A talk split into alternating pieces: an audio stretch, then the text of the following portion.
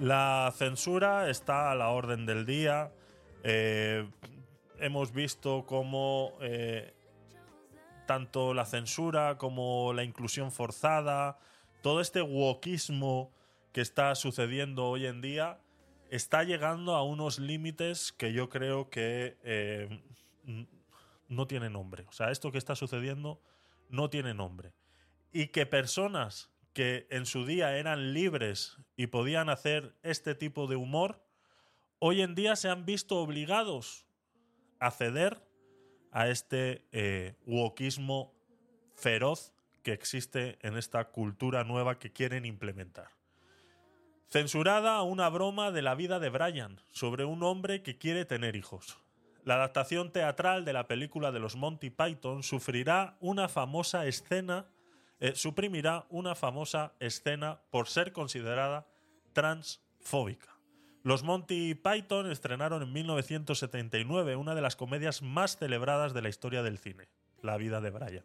Una desternillante película sazonada de principio a fin con el característico humor absurdo y en ocasiones muy ácido del grupo de humoristas británicos. La película ha vuelto a ponerse de actualidad más de 30 años después de su estreno por la puesta en marcha de su adaptación teatral. Sin embargo, la posibilidad de disfrutar de la genial historia de los Monty Python se verá empañada por la polémica decisión de Cleese, que es el, eh, el, que lidera el proyecto y uno de los guionistas y actores de la cinta original, eh, se ha visto obligado a tomar. Los integrantes sentían que la chanza no era adecuada para los tiempos presentes por ser ofensivo para el colectivo trans. Vamos a poner el corto al cual hacen referencia y eh, ahora pues opinamos si era necesario que esto eh, desapareciera. Vamos allá. Compren mientras están calentitos. Yo creo, Reg, que un grupo antiimperialista como el nuestro debe reflejar las divergencias de intereses entre las bases. De acuerdo. ¿Francis? Eh, sí, creo que el punto de vista de Judith es muy válido. Siempre que el partido no olvide que es el derecho inalienable de todo hombre. O mujer. O mujer. Ser liberado. O liberada. O liberada. De acuerdo. Gracias, hermano. O hermana. O hermana. ¿Por dónde iba? Ya habías terminado. Ah, sí. Además, también es derecho de todo hombre. O mujer. ¿Qué fijación tienes con las mujeres? Están, nos estás distrayendo. Las mujeres también tienen derecho a participar en nuestro movimiento. ¿Por qué te preocupas tanto por las mujeres, Stan? Yo quiero ser mujer. ¿Qué? Quiero ser una mujer. Desde ahora, quiero que me llaméis Loreta. ¿Qué? Es mi derecho como hombre. ¿Por qué quieres ser Loreta, Stan? Porque quiero tener hijos. ¿Quieres tener hijos? Los hombres también tienen derecho a tener hijos si quieren. Pero tú no puedes parir. No me oprimas. No es que te oprimas, Stan, es que no tienes matriz. ¿Dónde vas a gestar el feto? ¿Lo vas a meter en un baúl? Chicos, tengo una idea. Estamos de acuerdo en que no puede parir por no tener matriz, lo que no es culpa de nadie, ni siquiera de los romanos. Pero sí puede tener el derecho a parir. Buena idea, Judith. Lucharemos contra el opresor por tu derecho a parir hijos, hermano. Digo, hermana. ¿Y eso de qué sirve? ¿El qué? ¿De qué sirve defender su derecho a parir si no puede parir? Es un símbolo de nuestra lucha contra la opresión. Es un símbolo de su lucha contra la realidad. esa es. Esa es, eh, eh, pues eso, ¿no? Eh, lo que quieren, o bueno, o van o han censurado directamente en, en, esta adaptación teatral de esta obra maestra, La vida de Brian, ¿no? Es, es lo que, pues eso, una vez más, la dictadura woke no le permite a John Cleese estrenar La vida de Brian en un teatro si no elimina esta escena. O sea, se ha llegado a este punto. Eh, sin duda, hoy en día tenemos menos libertades que en 1979. Eh, Juan Ramón eh, de Fleta Juan en Twitter decía, John Cleese obligado a suprimir la escena de Loreta de la vida de Brian si quieres representarla en el teatro. Él es el sino de nuestro tiempo. Estamos preparados para hacer frente al totalitarismo al uso, pero no para el de bien intencionados convencidos de ser libertadores. ¿Qué hacemos con esto? Daniel, adelante.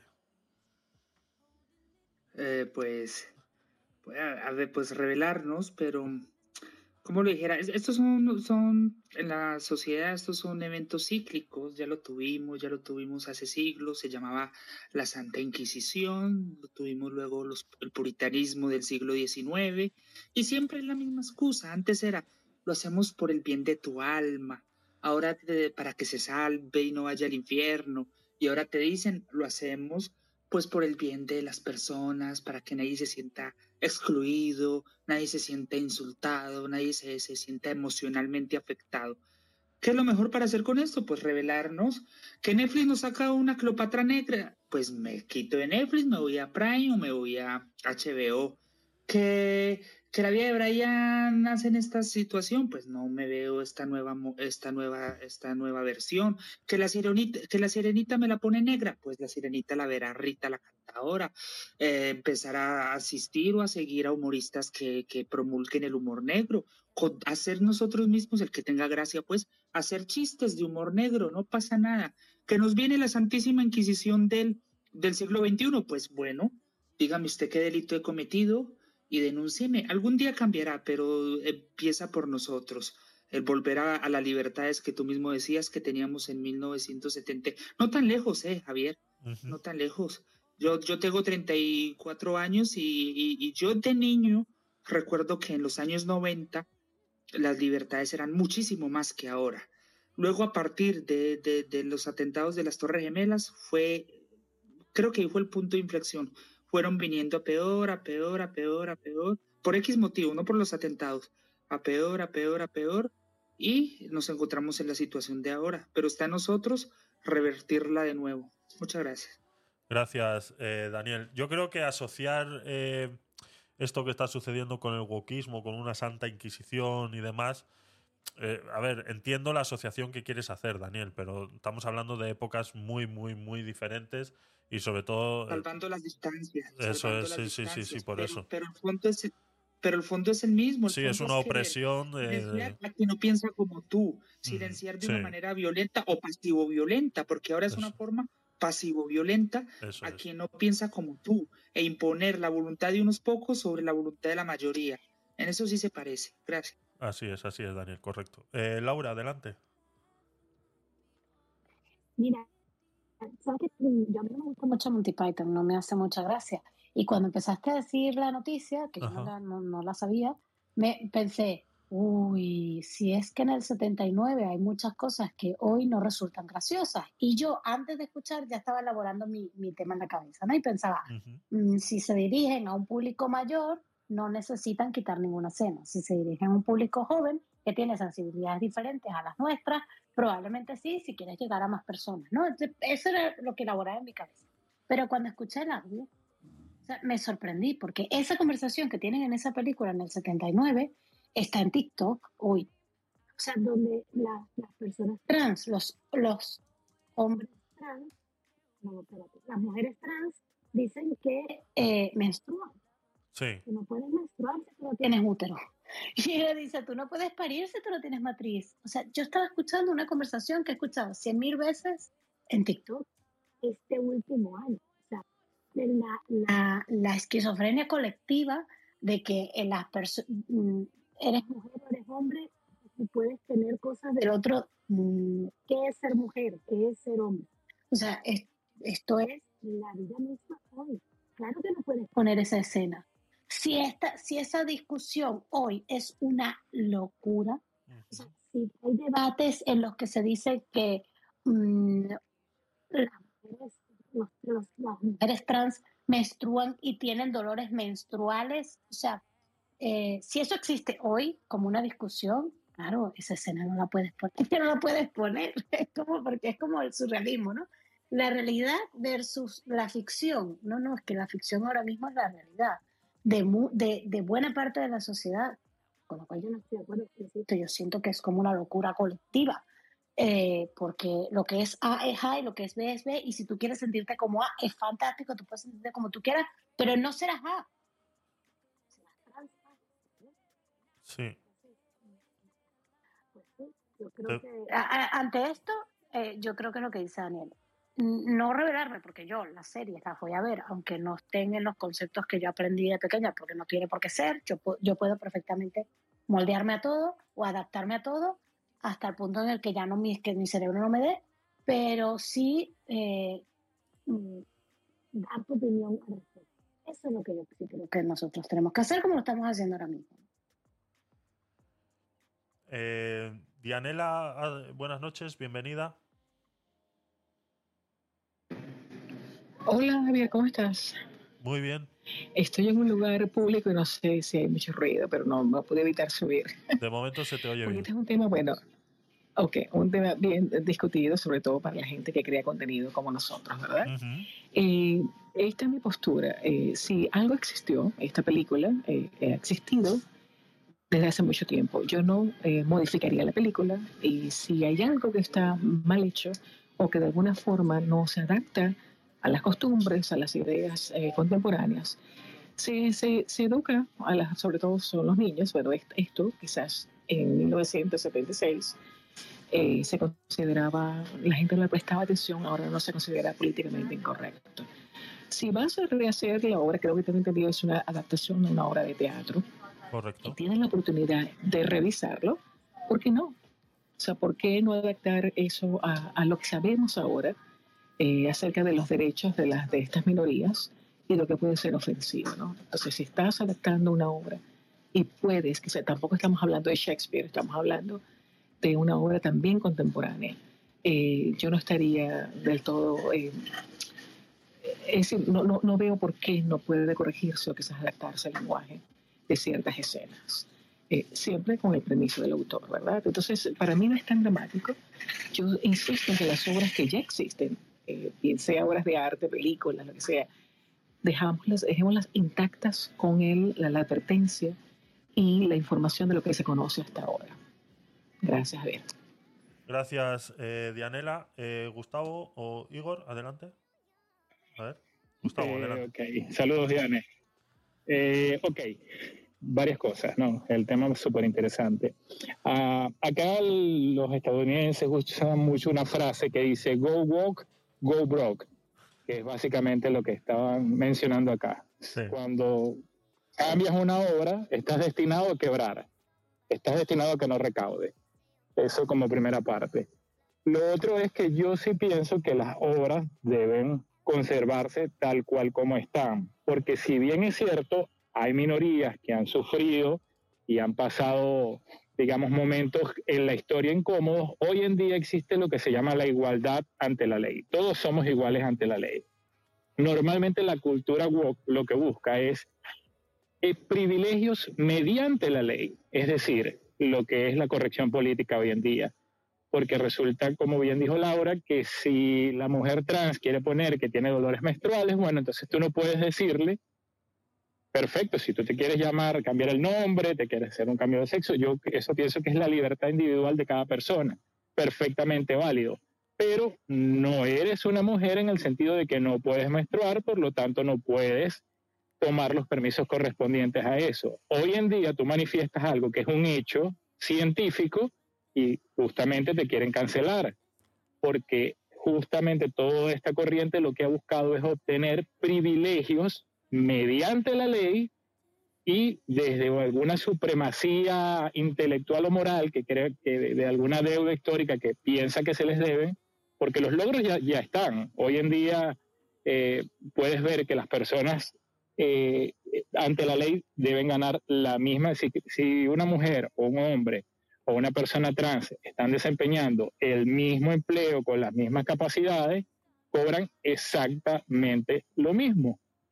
Por lo tanto, esta corrección política eh, se, está, está destruyendo la industria, a mi parecer. Y te cierro con esta frase, que la escuché hace algún tiempo. Habrá quien le guste, habrá quien no, pero un imbécil es alguien que le dedica tiempo a ver algo que no le gusta. Abra la obra, que pague quien quiera entrar y quien no quiera que no vaya.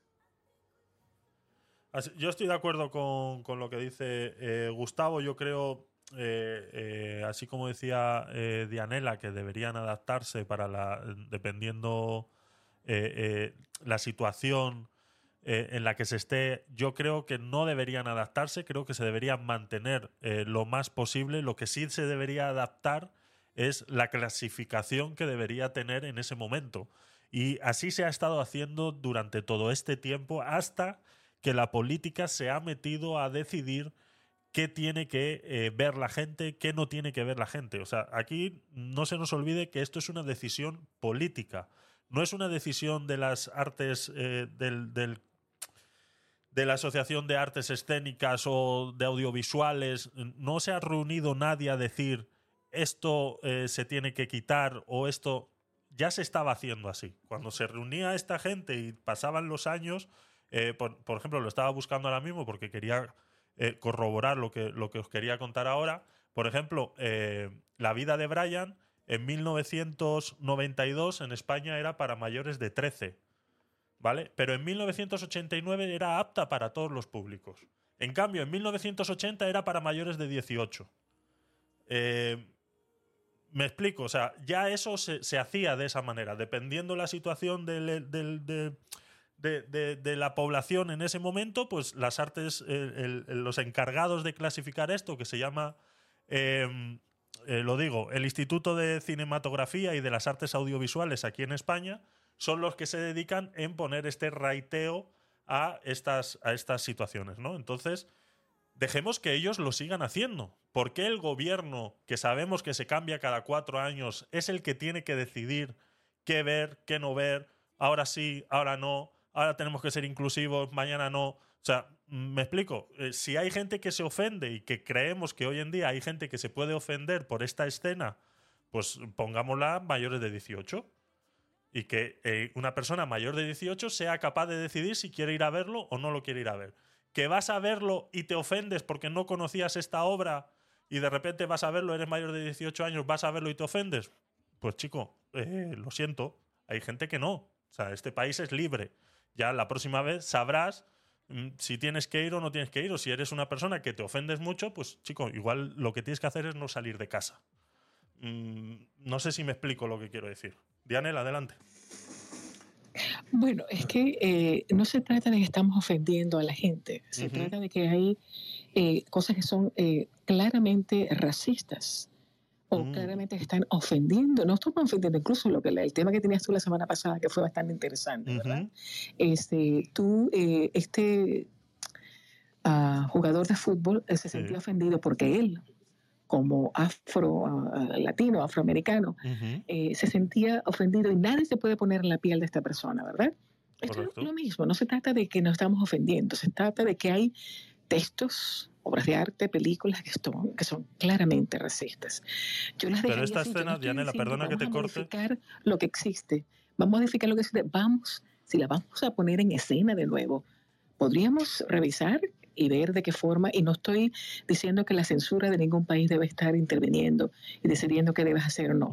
Yo no estoy diciendo que sea la censura, estoy diciendo yo como autor, yo como persona que quiero poner una puesta en escena de una obra de arte, eh, que en su momento se aceptaba y ahora no, eh, ¿lo, ¿lo, quiero hacer, lo quiero seguir haciendo o puedo, con la información que tengo ahora, eh, modificar esa parte que puede ser ofensiva, no porque me estoy ofendiendo, sino porque es claramente racista? Pero, Dianela, espera, Igor, un segundito. Yo sé que quieres intervenir, Igor, y antes has intervenido bastante. Vamos a darle un poquito de espacio a la gente y vamos a, interpelar un poquito.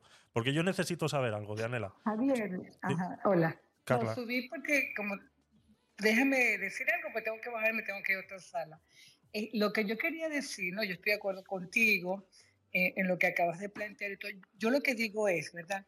Estas son obras que ya están escritas, que ya están hechas, que fueron vistas, que fueron dirigidas, que fueron, eh, ya tienen su formato hecho. ¿Por qué hay que cambiarlos? ¿Al gusto de qué y de quién? De una minoría. Si esta minoría existe, ¿por qué no son creativos? ¿Por qué no son originales y hacen su arte y montan su tarima y hacen su chiringuita, como dicen los españoles, hacen su, su película, hacen su obra de teatro, con las cosas que a ellos les guste. ¿Por qué tenemos que cambiar lo que ya está establecido por el gusto de quién? De un 1% de la población, de una imposición que nos quieren meter. O sea, hasta hace poco estuvimos viviendo todos tranquilos y felices. ¿Desde cuándo es que tenemos nosotros que cambiar por X o por Y algo para que otra persona se sienta bien y los demás nos tenemos que sentir mal? O sea, ¿a quién le estamos complaciendo? Es lo que yo veo. Porque si tú tienes un medio para hacer algo, no lo haces.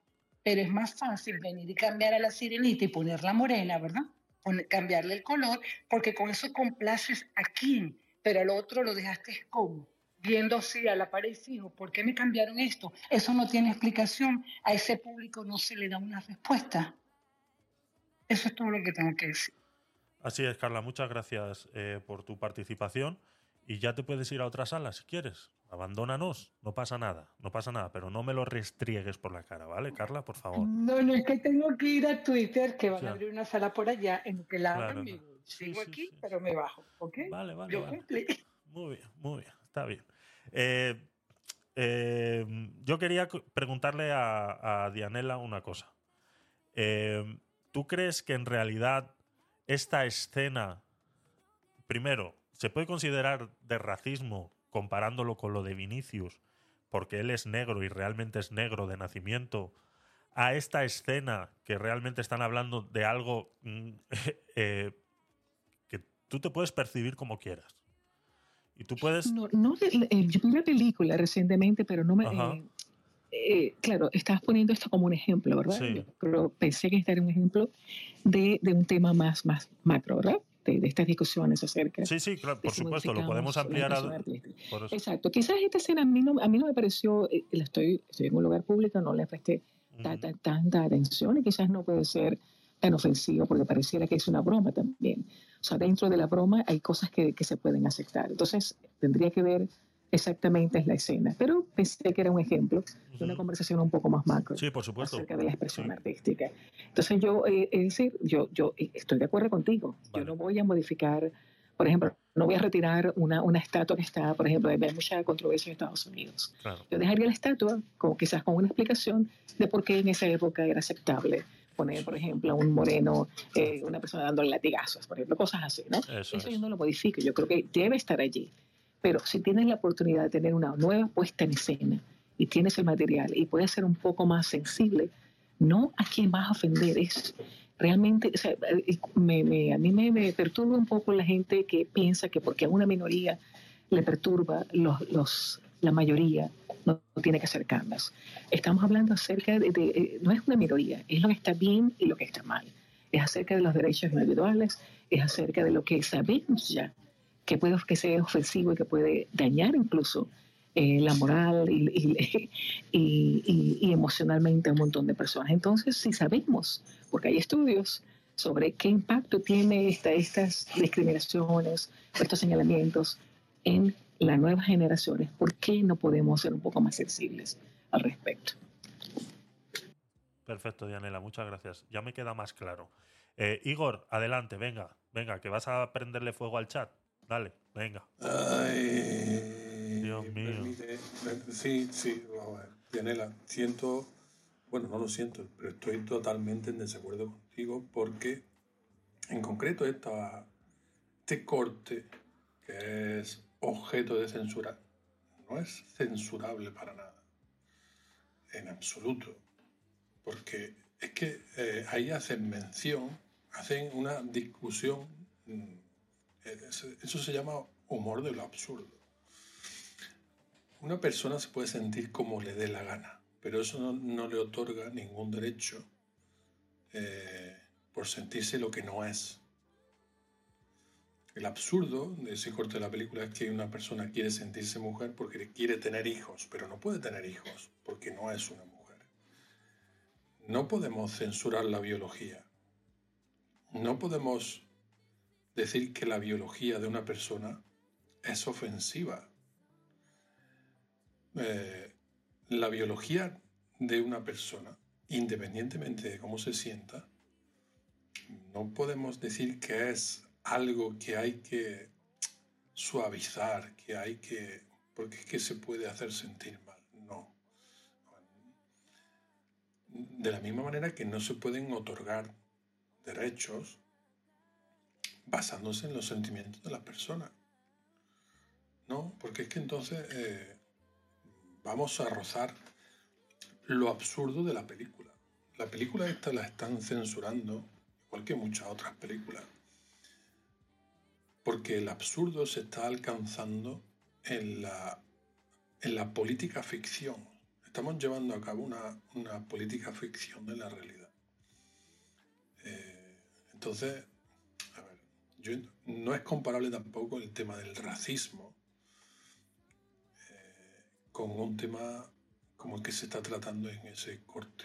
El tema de ese corte es el tema de los sentimientos, una persona que se puede sentir trans porque quiere tener derecho. Es distinto a que una, lo que comentábamos el otro día, de que una persona, por el mero eh, color de su piel, reciba insultos. Completamente distinto. No, no, no viene a lugar la comparación, ni mucho menos. Y la política walk, en este caso, como empezaba diciendo Javier, pues de lo que trata es de ensalzar unos sentimientos, proteger unos sentimientos y eh, encumbrar unos nuevos derechos que, fin, que, que, son imposibles, científicamente hablando. ¿eh? A ver, la cultura walk, una cosa es no ofender y otra cosa es llevar la cultura woke a estatus de religión irracional. Me parece totalmente absurdo. Si esto lo estaba comparando antes, Daniel decía, con la Santa Inquisición. La Santa Inquisición, en mayor o menor medida, con más o menos razón, porque también hay mucha leyenda con la Santa Inquisición. Eh, aquella frase, aquella cita de, Galileo Galilei, cuando le obligaron a retractarse en su postulado heliocentrista. ¿Vale? Bueno, pues si a la Santa Inquisición a día de hoy se le achaca estar en contra de la ciencia, en aquel postulado que hizo Galileo con que la Tierra giraba alrededor del Sol, oye, pues no podemos elaborar una nueva religión que niegue hechos científicos. Y es que una persona que no tiene útero, independientemente de cómo se sienta, no puede tener hijos. Que se sienta mujer, de acuerdo. Que se le atribuya derecho a tener hijos, mire usted, eso no entra en las posibilidades de, a día de hoy de lo humano y, por lo tanto no debe recibir ni compensaciones ni eh, gratitudes porque vaya que sea ofendida. Estamos logrando eso, un un panorama subrealista de lo políticamente correcto.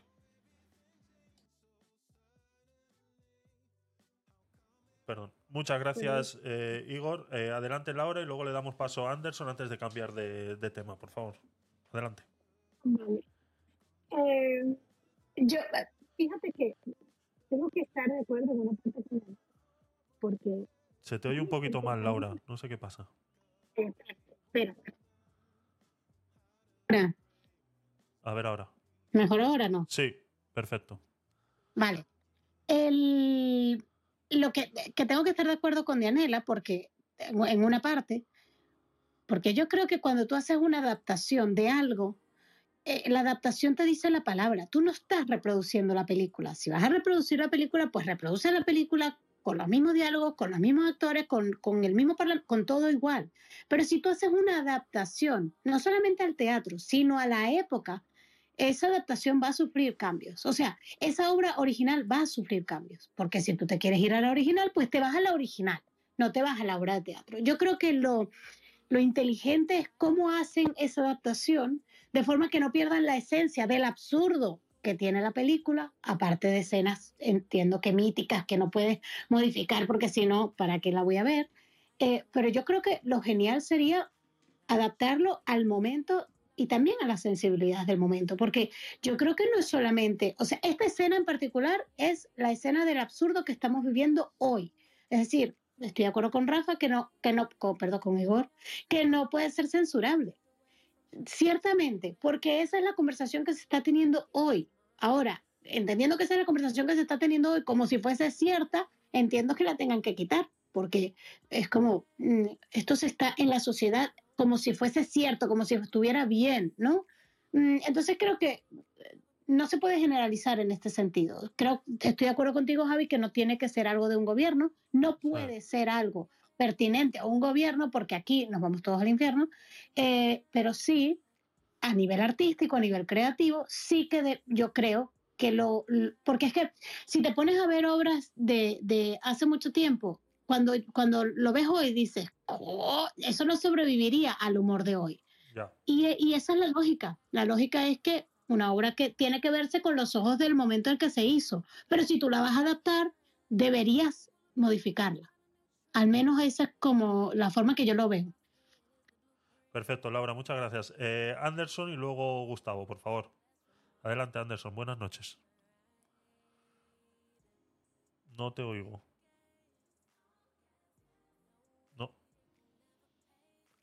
¿Vas a tener que bajar y volver a subir o...?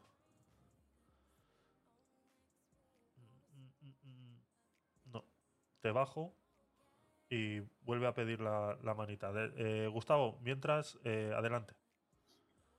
Gracias, Javier. Eh, mira, básicamente yo creo que lo que se vive hoy con la cultura woke es privilegios mediante la ley y mediante esto buscan censurar el mercado se rige por sí mismo. Básicamente tú abres una obra y el que quiere la ve y el que no quiere no la ve. Ahora, intentar modificar algo para no incomodar es romper la libertad de expresión, porque la libertad de expresión radica en que yo pueda decir lo que yo pienso, aun cuando incomode mi opinión. Ya está en cada quien ver o no ver la obra. Modificar una obra con esta intención lo que crea es sesgos en la sociedad. Y obviamente la sociedad, en vez de evolucionar libremente, como lo ha hecho siempre, la estás direccionando hacia un punto en específico. Gracias. Correcto, Gustavo. Muy, muy, muy de acuerdo con lo que acabas de decir. Anderson, a ver ahora. Ahora sí, ahora sí. Buenas noches, bienvenido.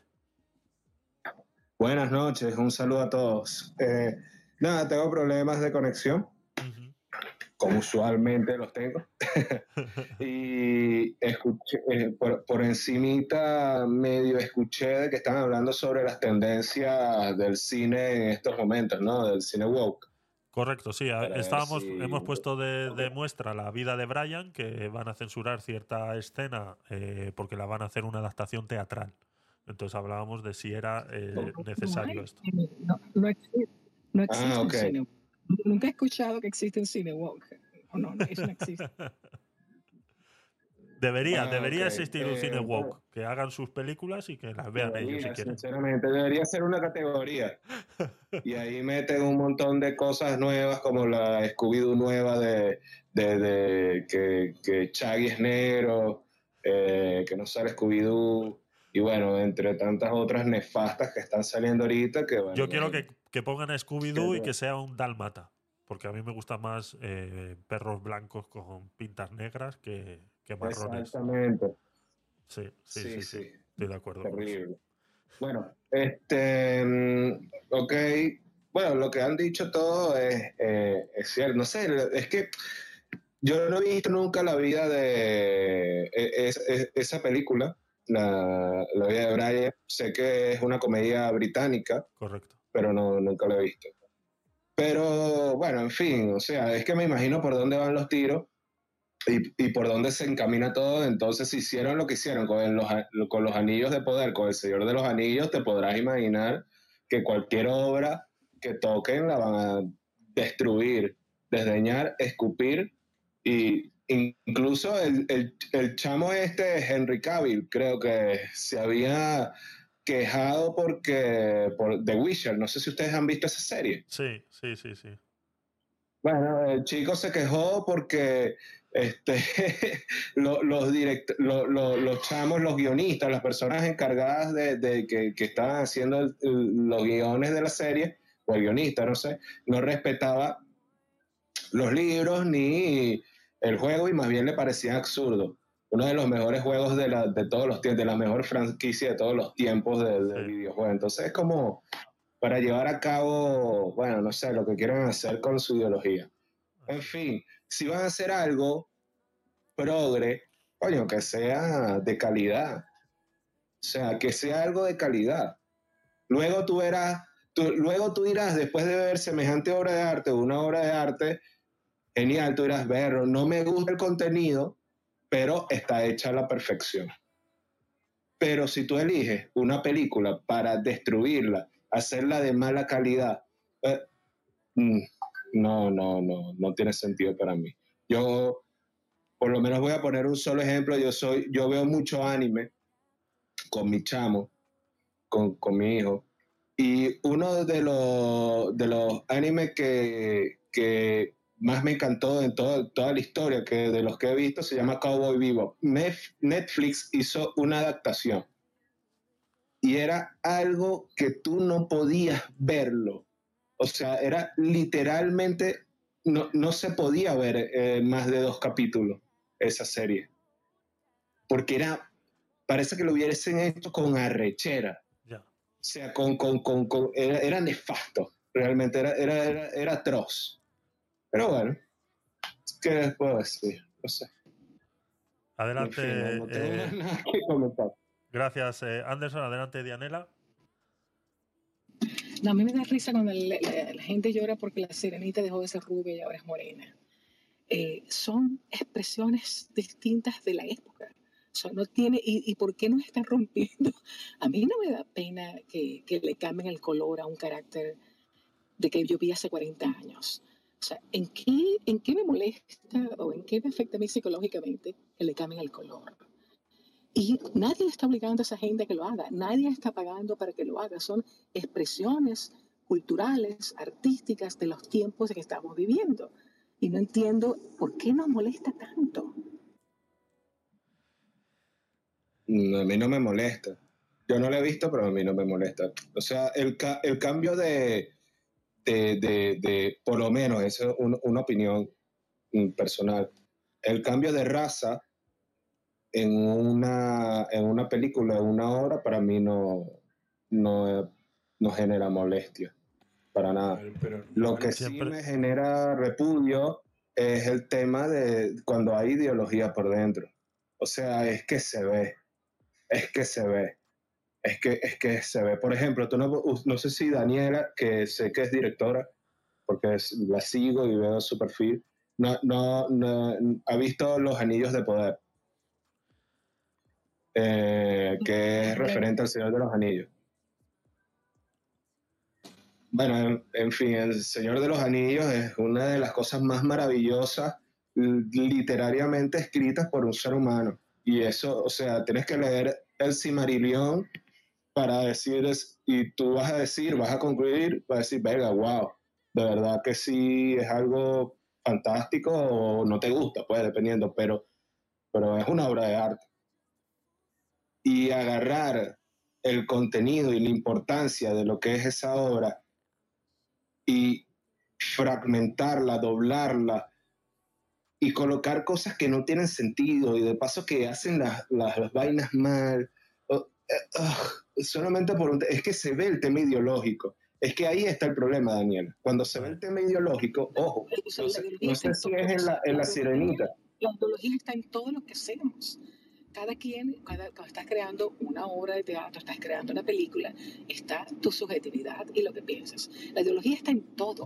O sea, tú dices que algo es ideológico, que se hizo hace 50 años, quizás aún más. O sea, no le podemos quitar tu pensamiento, yo no lo llamaría ideología, tu principio, tu subjetividad en cada cosa que tú haces. Eh, por ejemplo, ahora acaba de salir la película de Indiana Jones. Aparentemente es, es un desastre hecha también por, por, por gente eh, blanca o de la industria. Entonces podemos decir que porque ahora se hizo, se hizo recientemente es mala, eh, las, las, obras son buenas o son malas. Y cada persona que hace algo, que escribe, que crea, que produce, está poniendo sus, sus opiniones y su subjetividad en cada cosa que se hace. Em, claro, pero cuando no cuadra y cuando es, cuando es malo el producto, o sea, no, no, no hay manera en que lo puedas salvar, porque como te lo digo, o sea, ok, ponte la carga ideológica, vamos a ¿por qué, es malo, ¿por qué es malo el producto? Bueno, por lo, menos, por lo menos, por lo menos la, la, mala, la mala película. Eh, a ver, chicos, chicos, chicos, vamos a poner un orden. Eh, un segundo, yo quería responder la pregunta que ha hecho Dianela. No es que molesta que la sirenita la encarne ahora una, una actriz de color negro la pregunta es por qué, por ejemplo, han censurado Lo que el viento se llevó, una película de hace 40, 50 años que retrata bueno, el, esclavismo y demás que viene de Estados Unidos, simplemente porque aparecen personas ambientadas en, aquella época, ¿vale? Eh, y que ahora son ofensivas. No se puede reescribir la historia. Pero ¿quién, quién la censura y dónde la censura? Yo pues, puedo ver esa película si quiero hoy mismo. No, no, todas esas películas, todas esas obras de arte están disponibles por lo menos en Estados Unidos. Yo vivo en Estados Unidos, ninguna de esas obras están censuradas. Dianela, de la misma manera que la película que ha traído Javier, que es la de la vida de Brian, ha sufrido alteraciones en la calificación de edades, la película de Lo que el viento se llevó también ha sufrido y se ha censurado, se ha retirado de diversas plataformas porque es a día de hoy una película ofensiva. ¿Vale? Entonces, no se puede eh, eh, tener una discriminación positiva de la misma manera que no puede haber una discriminación negativa. Y de la misma manera que no se puede hacer un intento de reescritura de la historia. Tenemos el complejismo de, querer resarcir errores del pasado. la historia no la podemos juzgar por los criterios del presente no, la historia es que escribir la, historia, ese es un tema maravilloso, Javier. La historia hay que escribirla como fue. La historia que conocemos está muy mal escrita en casi todos los países. Bueno, está mal escrita, pero está escrita. La, escrita, está. A ver, no podemos arrepentirnos de la historia. Y si queremos, bueno, mejor dicho, podemos arrepentirnos de la historia, pero no podemos reescribirla a nuestro gusto. Es que, Dianela, por esa regla de tres tendríamos que cambiarlo todo. Si ponemos en cuestión que la historia de hoy en día está mal escrita. Por ejemplo, la historia. Es que estamos entrando. te voy a poner un, ejemplo. No, no, la historia es lo que no se ha dicho. O sea, no estoy diciendo eh, tenemos que revisar para cambiar la historia de acuerdo a lo que sabemos ahora, no. Tenemos que revisar la historia para saber lo que no se ha dicho y lo que se ha excluido. Eh, es decir, pero eso se hace, eso se hace hoy en día. Exacto, entonces no estamos cambiando la historia. Pero ese es hay nuevas investigaciones. no, no, hay nuevas investigaciones, está, están habiendo eh, documentos que antes no había, la gente empieza a investigar, a descubrir más cosas. ¿Quiénes escribieron la historia? ¿Quiénes han escrito la historia hasta ahora? O sea, la gente, que, o sea, la historia de Latinoamérica, por ejemplo, ¿quién escribió la historia de Latinoamérica? acaba de salir una película en el Festival de Cannes, hablamos de eso hoy, se llama Los Colonos, acerca de la, la, masacre a indígenas en Chile. No se enseña en la escuela, nadie sabía nada, el, director investigó, consiguió documentos y contó la historia. De eso no sabía nadie.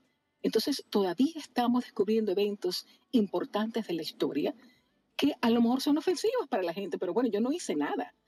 No, estamos acusando a, a, las personas porque de pronto descubrimos que una minoría poderosa en Chile asesinó a miles de indígenas. O sea, ¿por qué no podemos conocerlo y darlo a conocer si fue una realidad, por ejemplo? Pero ah, eh, el hecho puedo responder a eso, no sé si un acontecimiento no quiere decir que haya que eh, tener cautela con, con, ofensas. Una cosa es reescribir la historia y otra cosa es lo que te estás refiriendo ahora. Nuevos acontecimientos que se descubran no pueden hacer que lleven a cabo censuras es que eh, es distinto, es otra cuestión. Eh, ¿Me permite? A ver, eh, vamos a poner un, pequeño orden. Anderson y luego el doctor Cisneros que ha subido, por favor, le damos, le damos paso, que acaba de llegar. Y Anderson, adelante, venga. Daniela tiene mucha razón en lo que comenta. De hecho, una de las cosas más obviadas, y no quiero hacer una, una falacia de falsa asociación, pero eh, una de las cosas que se obvian fue realmente lo que los españoles hicieron bien en América. Y no es, una, no es romantizar, sino que nosotros crecimos con odio debido a nuestra, a, nuestra constitución independentista, a nuestra formación independiente, contra eh, eh, todo lo que era español lo, que olía era español. Y de hecho, los genocidios más nefastos que hubo en, América realmente fue hecha por, lastimosamente, en los momentos de independencia por los patriotas. De hecho, los, las partes más lamentables que hubo en la historia de, América reciente, de los últimos 200 años, lo hicieron los patriotas, sea, nuestros próceres, desde los argentinos hasta hasta los venezolanos. Pero bueno, o sea, esas historias no se cuentan porque siempre se enaltece, como dice Daniela, a las figuras históricas, a quienes ganan, obviamente. Eso no quiere decir de que uno va a crear una leyenda rosa de un lado, pero tampoco puede uno pensar de que también los aborígenes y los, las personas que estaban en este, en este lugar anteriormente eran, como te digo, santos de mi devoción y las personas más tranquilas del mundo, porque eso no es cierto. Eso no es cierto. Entonces, lo que pasa es que se utiliza este tipo de dicotomías, primero que nada, para fomentar una lucha de clases y una lucha sociológica. Y eso es un problema, porque es lo que se está viendo. Por ejemplo, en los Estados Unidos tú ves como derrumban estatuas de los próceres de allá, indistintamente de lo que sea, esa es parte de la historia de los fundadores de los estadounidenses. Pero bueno, o sea, pues, no comentemos Si es que una cosa es eh, ampliar el conocimiento dentro de un suceso histórico y otra cosa es querer eliminarlo o cambiarlo. Y eso es lo que está sucediendo hoy en día, como estaba comentando Anderson, Aquí en España lo hemos sufrido mucho con el cambio de los nombres de las calles, estatuas que se han quitado, eh, eh, y, para evitar que ese eh, momento nefasto de la historia vuelva a suceder, es no olvidarse de ella. En cambio, estamos, estamos haciendo que la juventud de hoy en día desconozca eso. Tú preguntas por la calle a los jóvenes sobre hechos históricos en España y nadie sabe lo que ha sucedido. Y para evitar que eso vuelva a suceder, hay que enseñarlo, hay que mostrarlo. Y por supuesto hay que ampliarlo, hay que seguir estudiando. Y gracias a Internet hemos, hemos llegado a conocer un montón de cosas que antes, pues sí, es posible que, como decía Dianela, estuviera sesgado ideológicamente y como eran eh, eh, los aristocracia, eran los que manejaban la cultura dentro del país, pues dentro de su movimiento político aristócrata, pues eran los que eh, escribían la historia en ese momento. Y es posible que sí, que esté eh, adulterada y que esté eh, sesgada por, por, todo eso, ¿no? Y, claro, eso es una cosa. Otra cosa es querer borrar todo. vamos a darle paso al doctor Cisneros. Bienvenido, buenas noches. Hola, buenas noches. Bueno, mira, lo que pasa es que por siglos enteros la historia la contaban los vencedores y que y se documentaba en forma escrita. Pero desde hace yo creo que unos 100 años tenemos una ciencia que se llama la historiografía, que utiliza la metodología científica de la antropología, de la documentación precisa, para no eh, sesgarse por las pasiones derivadas de los conflictos, sino para sustentar realidades históricas sobre bases concretas.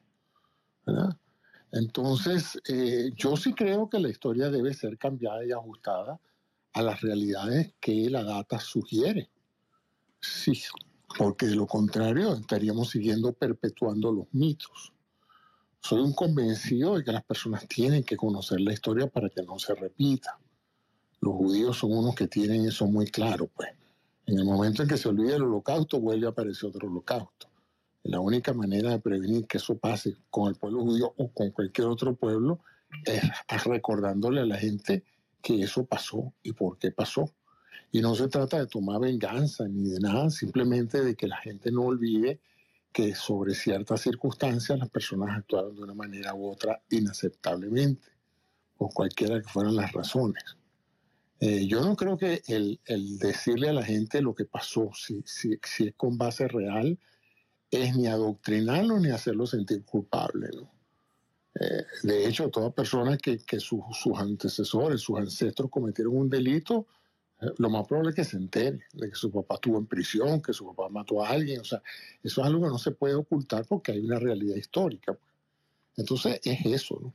Por otro lado, en relación al comentario de Anderson, aquí no se están tomando, tumbando estatuas de héroes. Aquí se están tumbando estatuas, eh, hasta donde yo sé, de personas que traicionaron al país, porque este país se dividió en dos y las personas que se alzaron contra la Unión en realidad eran traidores a la patria, ¿no?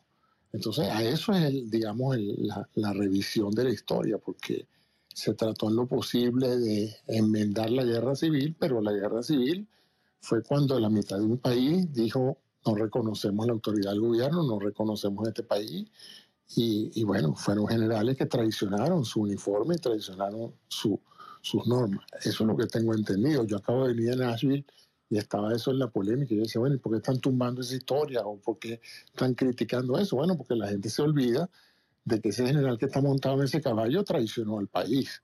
Yo no creo que ningún país se, se regocija de tener héroes que traicionaron en un momento dado la, la unión de un país. Pero bueno, ese es un comentario técnico. Pero yo sí creo que debemos ser abiertos a la revisión. La ciencia se está constantemente revisando. Revisamos las teorías científicas, las ecuaciones, los principios que hemos seguido por años son revisados, porque no se puede revisar la historia siempre y cuando sea basado en un método y en una data. Gracias. Muchas gracias, eh, doctor Cisneros. Eh, no sé si... adelante, Joana. Un comentario, por favor. Sí, por favor. Eh, bueno, para, para, empezar, la historia no es ciencia, ¿vale? No tiene método científico la historia, con lo cual eso es un primer punto en el que discrepo. En segundo lugar, em, el problema de cuando se revisa la historia es cuando precisamente se trata de reescribirla. El problema de cuando se revisa la historia no es el hecho de que siempre lo hayan escrito los vencedores. Los vencedores para uno será un bando y los vencedores para otro será el otro. El problema es cuando empezamos a calificar lo que se ha hecho a lo largo de la historia como el que es bueno y el que es malo dependiendo de quien te lo cuente. Porque fíjate que mencionamos, por ejemplo, el holocausto. Tradicionalmente se ha hablado siempre del holocausto nazi, de Hitler, pero siempre, siempre, sin excepción, se nos olvida que los mayores asesinos de la historia, por ejemplo, han sido los comunistas. Y eso nunca se cuenta. Nunca se habla de eso. Mataron a millones de personas, mucho más que, o sea, la aberración que nos produce lo de los judíos con Hitler pues yo nunca escucho esa parte de la historia. Y cuando lo mencionas rápidamente te tildan de hombre, pero eso cómo va a ser, eso te lo estás inventando, eso es un tal. Lo siguiente que se viene a narrar. A día de hoy, en el siglo XXI, no es que se esté sobreescribiendo la historia, no es que se esté reinterpretando. A los españoles, a día de hoy, tenemos que escuchar de determinados dirigentes latinoamericanos decirnos que somos unos asesinos, pero los de hoy que somos culpables de los que se hizo en 1492 en adelante. Sin embargo, nunca se escucha una crítica de lo que ha hecho Estados Unidos. Jamás escucho una crítica de Estados Unidos. Estados Unidos siempre es bueno, los malos somos los españoles. Entonces, claro, cuando tú empiezas a escuchar esos sesgos históricos, no es decir que uno sea bueno y otro sea malo. No, señores, que los datos históricos son los datos históricos. Y no podemos decir que lo que se corresponde más con nuestros ideales es más beneficioso que lo conozca la, historia de la humanidad y lo que no se corresponde con nuestros ideales, pues resulta que es más malo. Aquí en España tenemos una polémica bastante interesante con la ley de memoria democrática. Aquí, los muertos por el bando nacional, ¿vale? Son muertos a los que hay que recordar, hay que sacar de las cunetas y tenemos que proteger. Pero, sin embargo, los muertos de manos de los republicanos, bien muertos están y que se queden bien requete muertos. Y a ver si removemos las tumbas y que se fastidien. Pues mire, estamos hablando de muertos entre hermanos, entre primos, familiares, amigos.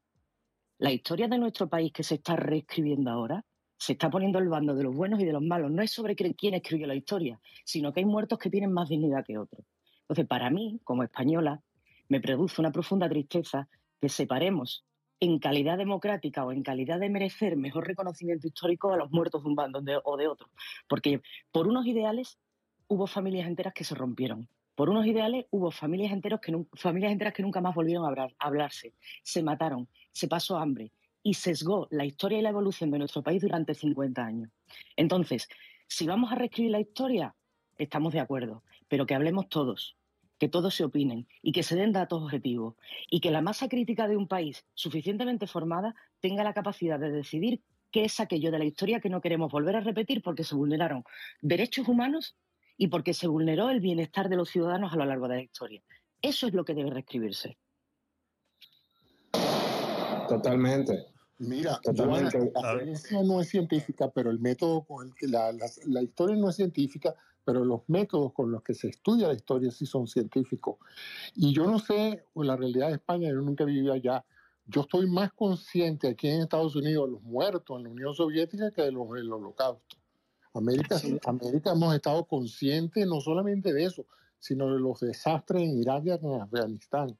Yo diría que uno de los países más autocríticos del mundo es Estados Unidos. Aquí en Estados Unidos se levantan los trapos y se publican. Entonces, aquí todo el mundo está tan consciente, como los muertos de Stalin como los muertos de, de, Hitler. Por eso se fue a Estados Unidos a una guerra fría. O sea que tampoco es así que lo, de lo otro no se habla, no se hablará en España, aquí sí se habla y se habla bastante. Entonces, y, precisamente en ese sentido, eh, sí hay una metodología científica porque es la única manera de contar los muertos, de ver los documentos históricos, de probarlos, de verificar que son legítimos, que no son falsificaciones, eso todo se hace con la metodología científica como se hace con el arte. Si tú mañana descubres una obra y dices esto lo pintó Van Gogh, hay un método científico y una estrategia para saber si eso es verdad o no. No es así que cualquiera puede decir lo que le da la gana. Pero ya la interpretación de esos hallazgos, bueno, entonces eso es como la religión. Pues mira las excavaciones que se han hecho en Israel, tratando de, buscar evidencia de los, de los momentos bíblicos y no se ha encontrado nada que justifique la historia. La gente seguirá creyendo en la historia, pero la historiografía antropológica del Medio Oriente hoy eh, no ha encontrado hallazgos de que las cosas que se dicen en la Biblia alguna vez pasaron. Entonces, eh, sí hay un proceso que nos, nos ayuda a avanzar. Eh, ahora, la interpretación que las personas hagan y yo entiendo que al haber habido una guerra civil en, España, eso dejaría profundas por generaciones. Pero eh, es a través de una metodología que se, que se narra eso documentablemente. Ah, el general dijo tal cosa. A ver, ¿dónde, ¿dónde salió eso? ¿Eso es real o no lo dijo o lo escribió? ¿Dónde fue la orden? ¿Cuándo se emitió? ¿Quién recibió la orden? Todas esas cosas se hacen a través de la metodología científica. Gracias. Adelante, Igor. O Daniel, Dianela, Dianela iba a decir algo, Igor, dame un segundo. Dianela, adelante. rapidito, que Adelante, Dianela. A todo este tipo de cosas. Eh, ¿Me escuchas? Sí. Sí, hay que sacar la ideología del tipo de discusiones, sobre todo discusiones históricas. Información, hay data. Eh, y yo sé y entiendo el dolor de Joana. Eh, nosotros en Venezuela hemos pasado una situación parecida, donde hay muchas divisiones entre las familias, pero lo que es verdad es verdad.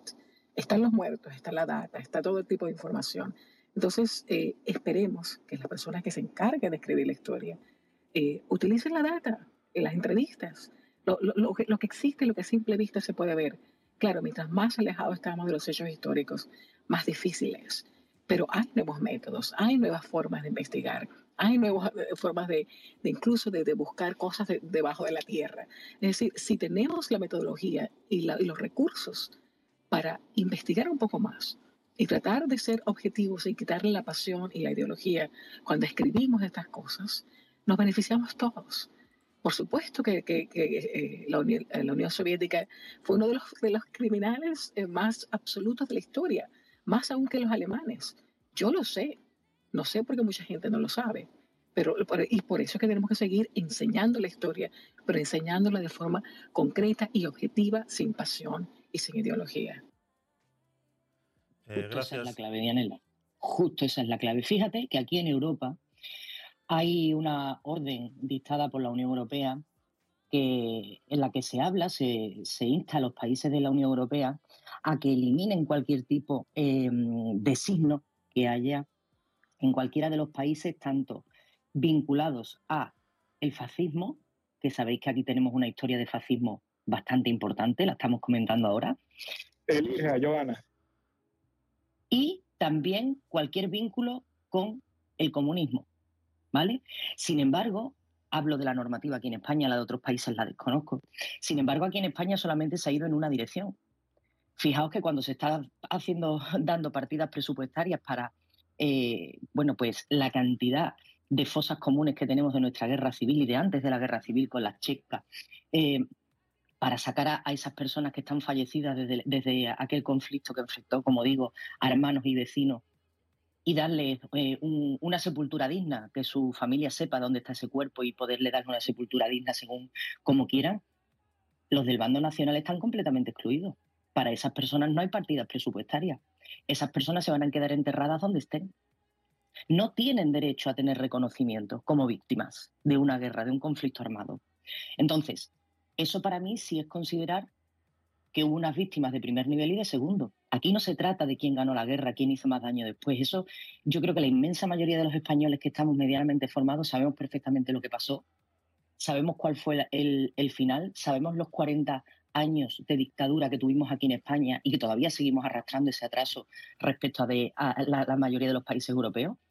Pero para mí como española yo lo siento igualmente víctima porque son paisanos míos, cada uno con sus ideologías, y que llegamos a tal nivel, a tal nivel de desorientación, de locura extrema, que llegamos a pelearnos por ideales y a matarnos entre nosotros. No sé quién llevaba razón. Yo puedo estar más de acuerdo con uno o con otro, pero la cuestión es que nos matamos entre nosotros. Entonces, si no doy un tratamiento reparador a esas muertes que se produjeron por unas ideologías políticas y que al final quienes ganan son siempre los mismos, los que no van al campo de batalla, yo creo que no estamos reparando la memoria histórica de los países. Yo creo que no estamos aprendiendo. Y yo creo que no estamos dando la lectura correcta de decir esto es lo que pasó. Fíjate lo que pasa cuando te, radicalizas de esta forma y pierdes la razón, tanto a la izquierda como a la derecha, y terminamos matándonos entre nosotros. Y ese aprendizaje hoy en día no lo estamos dando en España. No. Pero no solamente no lo estamos realizando ese aprendizaje en España, sino es que estamos volviendo a caer porque existe eh, una, una tendencia muy clara. Se está queriendo revivir. El, problema de revisar la historia es que siempre se hace desde una determinada vertiente. Cuando se revisa la, historia de España, cuando se está revisando todo el tema de la agresividad y demás, se está haciendo desde la óptica de la izquierda. Eh, cuando se están revisando también casos, bueno, el tema de la esclavitud y demás en Estados Unidos y de Inglaterra, se está haciendo desde la óptica del hombre blanco. ¿Esto a qué nos lleva? Lleva a establecer un sentimiento de culpabilidad. En las nuevas generaciones, en las generaciones de hoy en día que no tienen nada que ver, se está optando por eh, censurar cierta parte de la historia, que, como decía Javier, lo que puede producir eso es ni más ni menos que volver a caer en lo mismo. La historia está para conocerla, pero no para edulcorarla. No se puede eh, camuflar la historia, no se puede eh, suavizar porque sienta mal, no se pueden establecer eh, responsabilidades ajenas a la época en que ocurrió en el presente. Lo que ocurrió en el pasado no es responsable nadie hoy en día, será responsable pues, quien fuese en aquel momento. Pero el intentar, como estaba diciendo tú, Joana, eh, resarcir de alguna forma, oye, es que eso es muy delicado. Eso es traer otra vez a la, a la vida, a traer a relucir eh, rencillas y rencores. Por eso hay que ser objetivo. Una cosa es que aparezcan nuevos datos objetivos y otra cosa es artificialmente buscar datos y luego hacerlos parecer objetivos o hacer investigaciones desde la parcialidad. De la misma manera, y vuelvo a retraerme a los Monty Python y a la vida de Brian, que no se puede nadie sentir ofendido por lo que ocurriese en el pasado ni por la biología. No podemos adaptar eh, la ciencia, la biología o la historia pasada a lo que queremos oír hoy en día. Eso es un error muy grave. Tenemos que conocer, tenemos que ser conscientes de, de, la humanidad en todo su concepto, en, todo, en todas las virtudes que tiene la humanidad y en todos los fallos que tiene la humanidad. La humanidad no es una pompa de jabón ni un mundo de rosa. Eh, en la humanidad se han cometido crímenes y se van cometiendo. No creamos que somos el culmen de la humanidad, no creamos que, que ahora no ser tolerante es un delito que merece la pena capital porque va a seguir ocurriendo.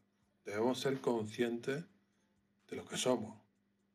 Y no podemos eso, no podemos edulcorar para nada, eh, ni mediante, mediante discriminación positiva, porque, en fin, vamos a, vamos a... A mí me molesta mucho cuando decimos, cuando dice mucha gente que hay que implantar en la educación primaria sistemas para, para que se fomente el respeto una cosa es fomentar el respeto porque somos todos iguales en dignidad, en derechos y en obligaciones. Y otra cosa es, eh, bueno, esa, esa, discriminación positiva, que le hacemos un flaco favor a la sociedad.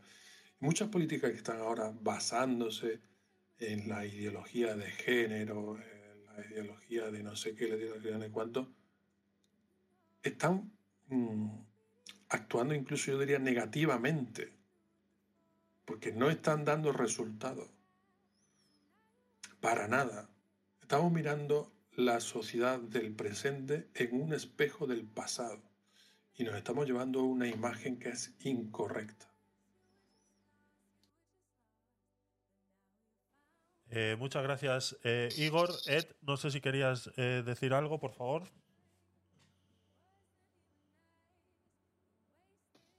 Sí, claro, saludos a todos. Buenas y noches. Gracias por la oportunidad.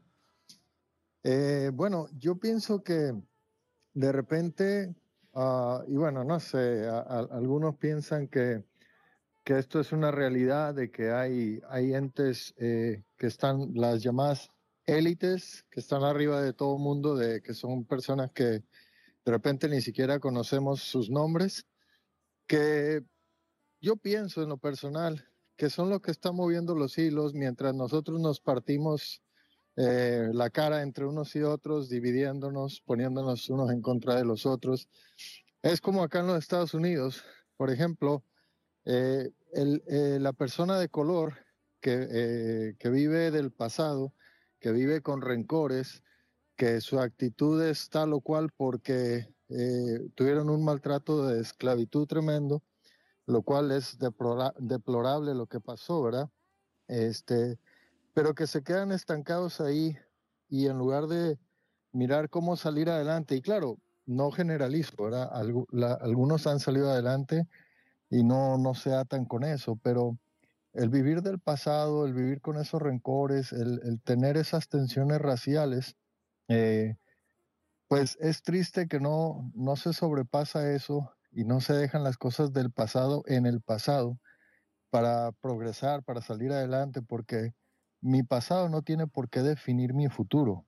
Claro, hay heridas, hay cosas, pero a lo mejor ni siquiera me pasaron a mí, sino le pasaron a dos, tres generaciones antes de mí. Entonces no tengo por qué cargar con ese lastre. Pero ¿qué pasa?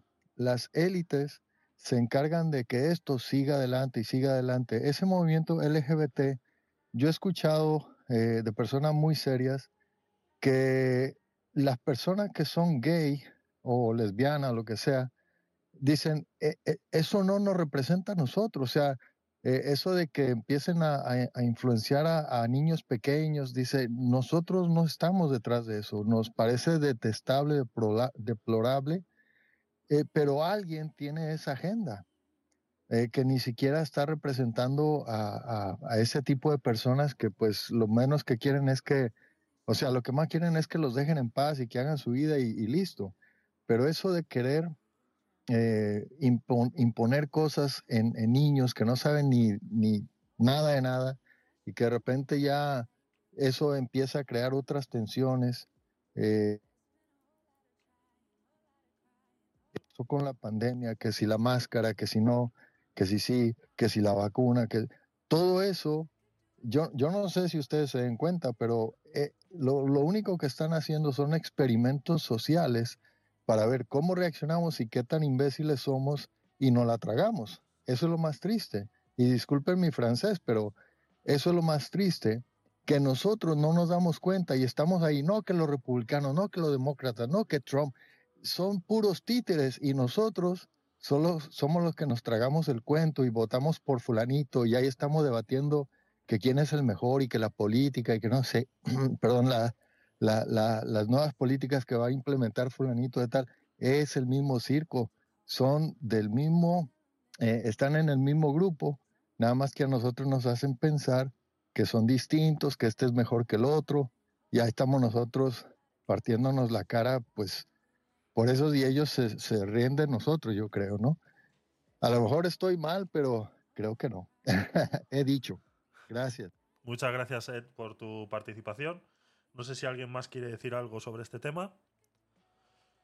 Gustavo, Quería decir algo corto, Javier, si por favor. Sí, sí. Gracias. Fíjate que la, que la, discriminación impositiva, como dijo Igor, y en cierta forma también lo dijo Ed, eh, lo que trata de plantearte es una deuda histórica que si bien es cierto, existió porque como bien se está hablando acá y bajando un poquito la pelota al suelo, la historia es la historia. Tú puedes tener tu propia opinión, no tus propios hechos. Basado en ese principio, eh, la discriminación impositiva lo que busca es obtener privilegios mediante la ley, siendo que hoy en día todos somos iguales ante la ley. Las otras discusiones ya son de índole moral, pero no legal y la moral no la puedes atacar a través de la legalidad. Pienso que hay un punto bien peligroso, que era lo que, lo que estaba planteando Dianel hace rato, de quién determina si algo es un éxito o no. Yo tengo esta visión que es muy, o sea, es mi visión particular, que radica en que una, si hoy el Estado interviene, ok, muchos aplauden y dicen, perfecto, el Estado interviene, censura pero eso es una técnica muy peligrosa porque tienes que pensar que cuando el Estado tiene la potestad de decirte qué está bien y qué está mal, cuando te diga que lo que tú quieres ver está mal, ahí no te puedes quejar. Ahí tienes que bancártela como dicen en Argentina. Entonces, básicamente hay que tener mucho cuidado con eso y cerrando con el tema de la, de la película, así como la historia no se debe modificar, creo que fue un consenso en común en la sala, también existe algo que se llama historia del cine. Y respetando la historia del cine, una obra debe permanecer tal cual, a menos que el que la esté produciendo quiera hacer un, creo que el término correcto, me sabrán corregir los más versados en el tema, es cuando desarrollas una obra que es basada en o inspirada en. Gracias. Estoy de acuerdo contigo perfectamente. Eh, ¿Puedo decir algo rapidito? Porque estamos pensando aquí que todos los estados son totalitarios y son los estados los que deciden a quién protegen y a quién no. O sea, por lo menos en Estados Unidos las legislaciones se hacen en el Congreso y pasa con el consenso del presidente de los Estados Unidos. Es decir, aquí no hay un, un estado autoritario que decide qué está de moda o si qué derechos vamos a proteger. Son leyes eh, por la general bipartidistas que se aprueban en, en, el Congreso. Solamente quería decir eso. Eh, muchas gracias. Regreso, pero tiene que distinguir lo que es partidocracia versus democracia, porque si bien es cierto, los legisladores son elegidos por voto popular, una vez que son elegidos no someten cada ley a la consulta, a la consulta popular. Por lo tanto, son decisiones partidistas en las cuales a fuero interno se someten a convenios. Absolutamente, y reflejan el pensamiento de la época. Sí, pero no siempre el pensamiento de la época es correcto moralmente. Entonces por ahí pueden ir, se pueden colar cosas que son inmorales abiertamente, como por ejemplo, estos días, estos días no, hoy mismo, vi una grabación que se estuvo, que estuvo haciendo un chico en un colegio de los Estados Unidos en donde una maestra le estaba hablando sobre que los hombres, eh, los, los pedófilos no se llamaban pedófilos, sino personas con, este, ¿cómo, ¿cómo, fue el término? Personas por preferencia menores o minor uh, preference, algo así fue lo que, comentó, lo que comentó. O sea, hay un movimiento que quiere hacer de que ciertas cosas que son inmorales y nefastas se hagan normales, se normalicen. Y eso es parte de la época, de las vivencias de la época, porque eso no solamente pasa en los Estados Unidos. Por ejemplo, eso está pasando en otras, en otras naciones también. Entonces, no me puedes decir a mí que solamente por el hecho de que sea la, la, actualidad y lo que la sociedad en la época esté discutiendo y caminando y se esté inclinando a eso, tenga que ser permitido como legal. O sea, o esté bien legalmente, eh, de forma legal. O sea, eso no tiene sentido. No, no, no he visto el video, pero un video tampoco refleja lo que está ocurriendo, ¿no? un simple video. Eh, y ese es el problema, que no, entonces esas cosas se, se agrandan, se, se, empiezan a, repartir. A mí no me llegan esos videos, por ejemplo, ¿no? Eh, eh, somos parte de unas redes de, de, cierta, que recibimos cierta información, usualmente la información que queremos recibir. Entonces, eh, videos Pero estás negando ese vídeo, Dianela. No, no, no lo estoy negando. No, no lo estoy negando. Me encantaría verlo, no, no lo estoy negando. Ah. Pero un, un video de una escena con una maestra y un niño no significa que eh, estas personas quieren imponer ese tipo de cosas. Si está mal hecho, está mal esa, esa persona lo está haciendo. Yo he visto el vídeo que dice Anderson y esa persona en ese momento lo está haciendo. Estamos hablando de esa persona en ese momento. Y ya solo viendo que una persona lo esté haciendo, a mí me da pie a entender que hay más personas haciéndolo y que como no se les ha grabado. 300 millones de, en 300 millones de personas que viven en Estados Unidos. A eso me refiero. A veces exageramos, agrandamos, nos preocupa demasiado extremadamente que eh, una minoría de pronto quiera ejercer su derecho de ser quien es. Y lo, y, y lo agrandamos y nos preocupamos y mm. pensamos que le van a lavar el cerebro a los hijos y que los hijos se van a convertir ahora en homosexuales. Pero claro que sí. Sencillamente, bueno, no, no, tú no haces un homosexual. El homosexual nace. No porque tú yo no estoy diciendo que no se hace homosexual. Ya, discúlpame un momento. Ya va, ya. Permíteme un momento. Yo estoy hablando de que se está tratando de implantar un sistema de pensamiento y, una, y un tipo de comportamiento. Y no solamente un colectivo en general. Eso lo está haciendo la ONU. Si quieres, yo ah, puedo compartir acá los enlaces. Los, si quieres, yo puedo compartir los enlaces. No, no, ya he escuchado la de ONU, eh, de, la ONU, sí, la ONU está cambiando todo el mundo para que sea, no, por favor. Ya ahí sí, ya no entramos en especulación, ya no quiero seguir conversando acerca de eso, por lo menos yo. Eh, yo, les voy, a decir, yo les voy a decir una cosa, yo, mis hijos crecieron en Estados Unidos, son hijos, son niños heterosexuales. Ellos aprendieron en la escuela que se respetan las minorías y la diversidad. Y la mayoría, de los, la mayoría de los niños, permíteme, la mayoría de los niños no sé en sus países, en Estados Unidos, ven eso de la forma absolutamente más normal, no les preocupa, no les molesta, por el contrario, son gente más abierta a que cada quien puede decidir qué hace con su vida, qué orientación sexual, que nadie le ofende ni se preocupan. Son absolutamente. eso no es lo que está Eso no es lo que bueno, quiero bueno, pero estoy diciendo que, bueno, a mí, por eso, a mí esas cosas no me preocupan, honestamente. No me preocupan porque son hechos eh, eh, aislados. Perdón, perdón, tiene eso. No son hechos aislados. No son hechos Pero respetemos el orden de la palabra. Y la vida, porque cada quien tiene diversa, que, cada quien tiene eh, una orientación sexual, no les preocupa. Mis hijos tienen amigos gay, eh, tienen amigos de todo tipo y ellos están felices y contentos y son, los ven como seres humanos. no les interesa la sexualidad, ni les interesa lo que hagan en su casa, ni en su casa. Pero igual yo, Daniela, pero eso no, eso En, las escuelas hoy en día no se está enseñando a respetar. Lo que está, lo que está eh, ocurriendo con la excusa de que hay que respetar las diferencias tendencias sexuales es que a los niños, a partir de los 6, 7, 8 años, se les está diciendo que tienen que tomar uh, una identidad sexual. No se les está diciendo que tienen que respetar a, los compañeros, no, no, se les está diciendo, oye... ¿Y, dónde viste tú eso, Igor? ¿En qué país ocurre eso? ¿Y cómo lo...? Eso está ocurriendo en España. Ah, ah, bueno, de España entonces. Sí, sí, no, pero bueno, estoy seguro y, sé que está ocurriendo en otros países.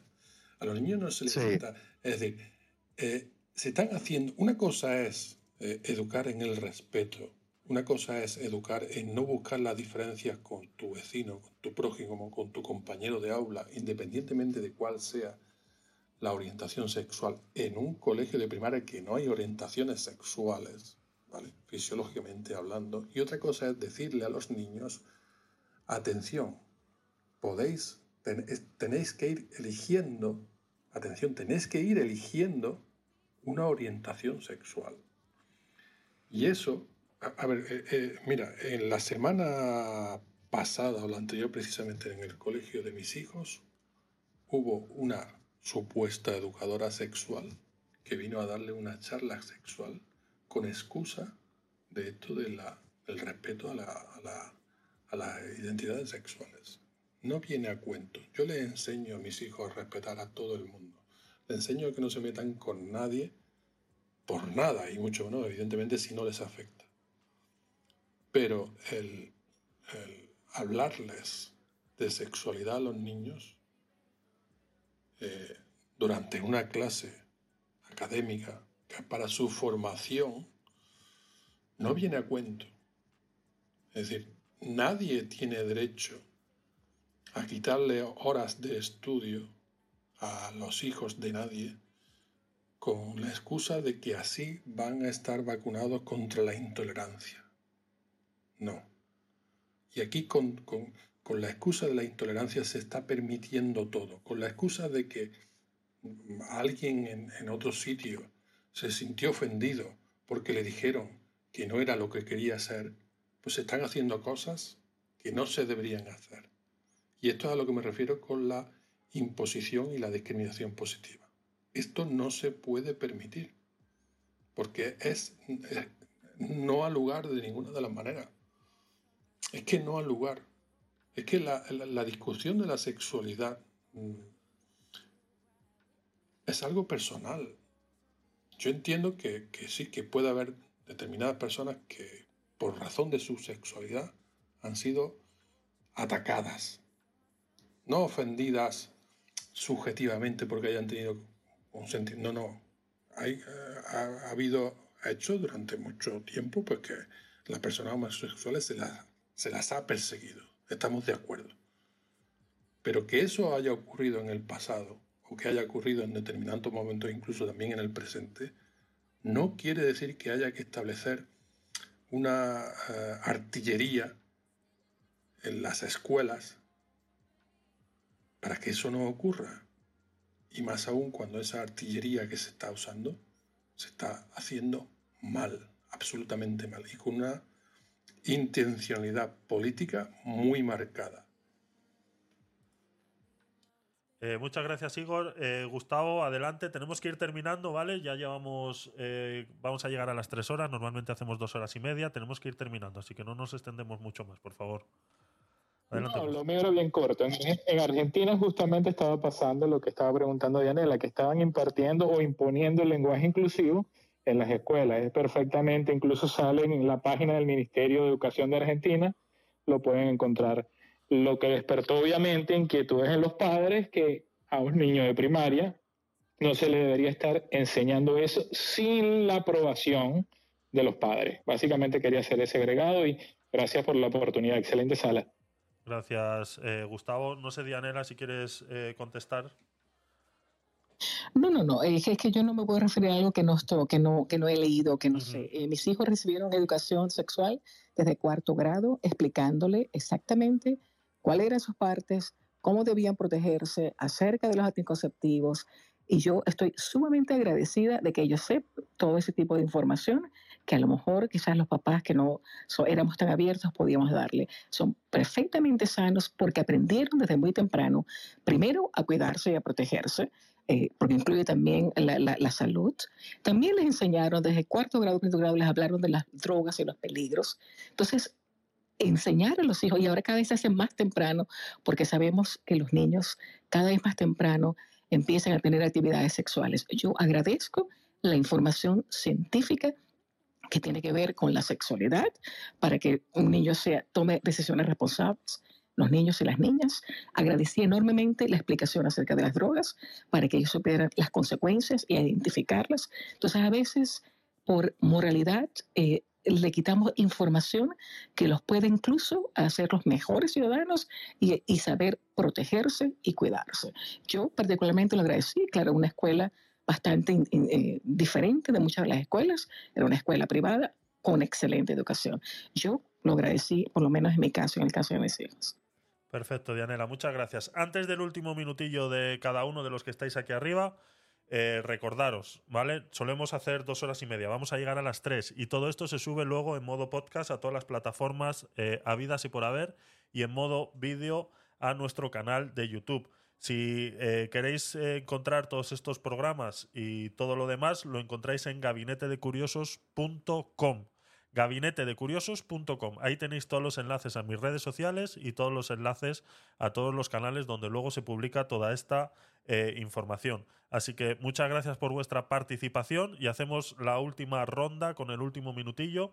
Eh, adelante, empezamos con Gustavo. Venga.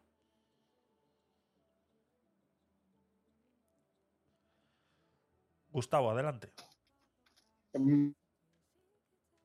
Bueno, básicamente, para contestar, no, yo no me refería a que no se deba dar la educación. Digo, la, la educación es algo primordial, sobre todo para informar. La información es lo que te da la capacidad de discernir al momento de tomar una decisión. En lo que no estoy de acuerdo, por lo menos de mi postura, es que sea sin el consentimiento de los padres. Debe haber aprobación de los padres para determinada información que puedan recibir los niños. Y con respecto a los datos históricos, películas o todo, los hechos son los hechos. Cada quien puede tener su propia opinión, pero no sus propios hechos. Saludos. Muchas gracias, Gustavo. Eh, Igor, último minutillo. Eh, viva la libertad, abajo el estatalismo. No más corrección política. Queremos ser ciudadanos libres y queremos que las generaciones posteriores no estén contaminadas por lo que ahora parece políticamente correcto.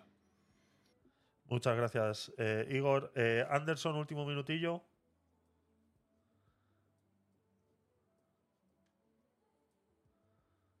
¿No? Ed. A ver, ¿quién se anima? Último minutillo, venga, antes de irnos. Ah, sí, bueno, yo, yo solamente sugeriría que nos informemos, por ejemplo, de todo este asunto que se habló recién de, de la cuestión LGBT y todo eso, yo creo que, que, es muy importante informarnos. Hay un personaje que yo creo muy popular, Agustín Leje o Laje, no, no recuerdo bien su apellido. Eh, él está hablando mucho de esto. Me parece que es una persona muy informada y dicho sea de paso, en Seattle, Washington, en las escuelas primarias, se está haciendo unas aberraciones en este tema que si yo no lo hubiera visto de primera mano, no lo creería. Entonces, de repente eh, nos estamos yendo a una postura o a otra, pero si nos informamos, yo creo que vamos a ver que realmente hay una agenda que está manipulando todo esto y ahora estamos viendo unos boicot contra Target y otras eh, empresas también porque están eh, empujando esta, esta agenda en los niños, más que nada en los niños. Así que bueno, gracias. Muchas gracias, Ed. Doctor Cisneros, no sé si quieres último minutillo. ¿No? Dianela, adelante. Yo, quiero, un último minutillo. Adelante, adelante. Interesante, súper interesante la discusión otra vez y bueno, podemos eh, no estar de acuerdo por hacerlo con absoluto respeto, así que agradezco eso. eso es. Estoy de acuerdo con él. Hay que informarse, pero hay que leer todo, lo que queremos leer, lo que se parece a lo que nos importa y también leer otro tipo de información con la cual no estamos tan, tan de acuerdo. Eh, ahí está la apertura, este, eh, informarse, pero de todas las fuentes. Así es, Dianela. Muchas gracias. Joana, último minutillo. No sé si sigues por ahí. Nada, es redundar un poco más. Sí. Eh, la, historia, lógicamente, debe estar en, en, constante repaso, mm, precisamente para, para, que no tenga esos sesgos ideológicos que, que nos hacen desconocer cuál es nuestro pasado, los errores que cometimos y aquellos que no debemos cometer nunca más. Y, poco más, poco más de lo que ya se ha dicho y lo que se ha añadido. Muchísimas gracias. Muchas gracias, Joana. Muchas gracias a todos por vuestra participación. Me alegra mucho eh, ver eh, que cada vez somos más y también me alegra en parte ver que hemos empezado este último tema con una censura de, los Monty Python, de, de, la película La vida de Brian, y hemos terminado hablando de colectivos LGTBI y de educación sexual. Me alegra, sí. Por otro lado, no, me toca trabajar, eh, me hacéis trabajar. Me hacéis trabajar cuando el tema se dispersa de tal manera que luego para que nuestros queridos oyentes que nos oyen en diferido eh, puedan entender lo que está sucediendo, ¿no? Pero bueno, muchas gracias a todos por vuestra participación. La verdad que estoy muy contento con, todo esto y cómo está eh, subiendo este, este canal y todo lo demás.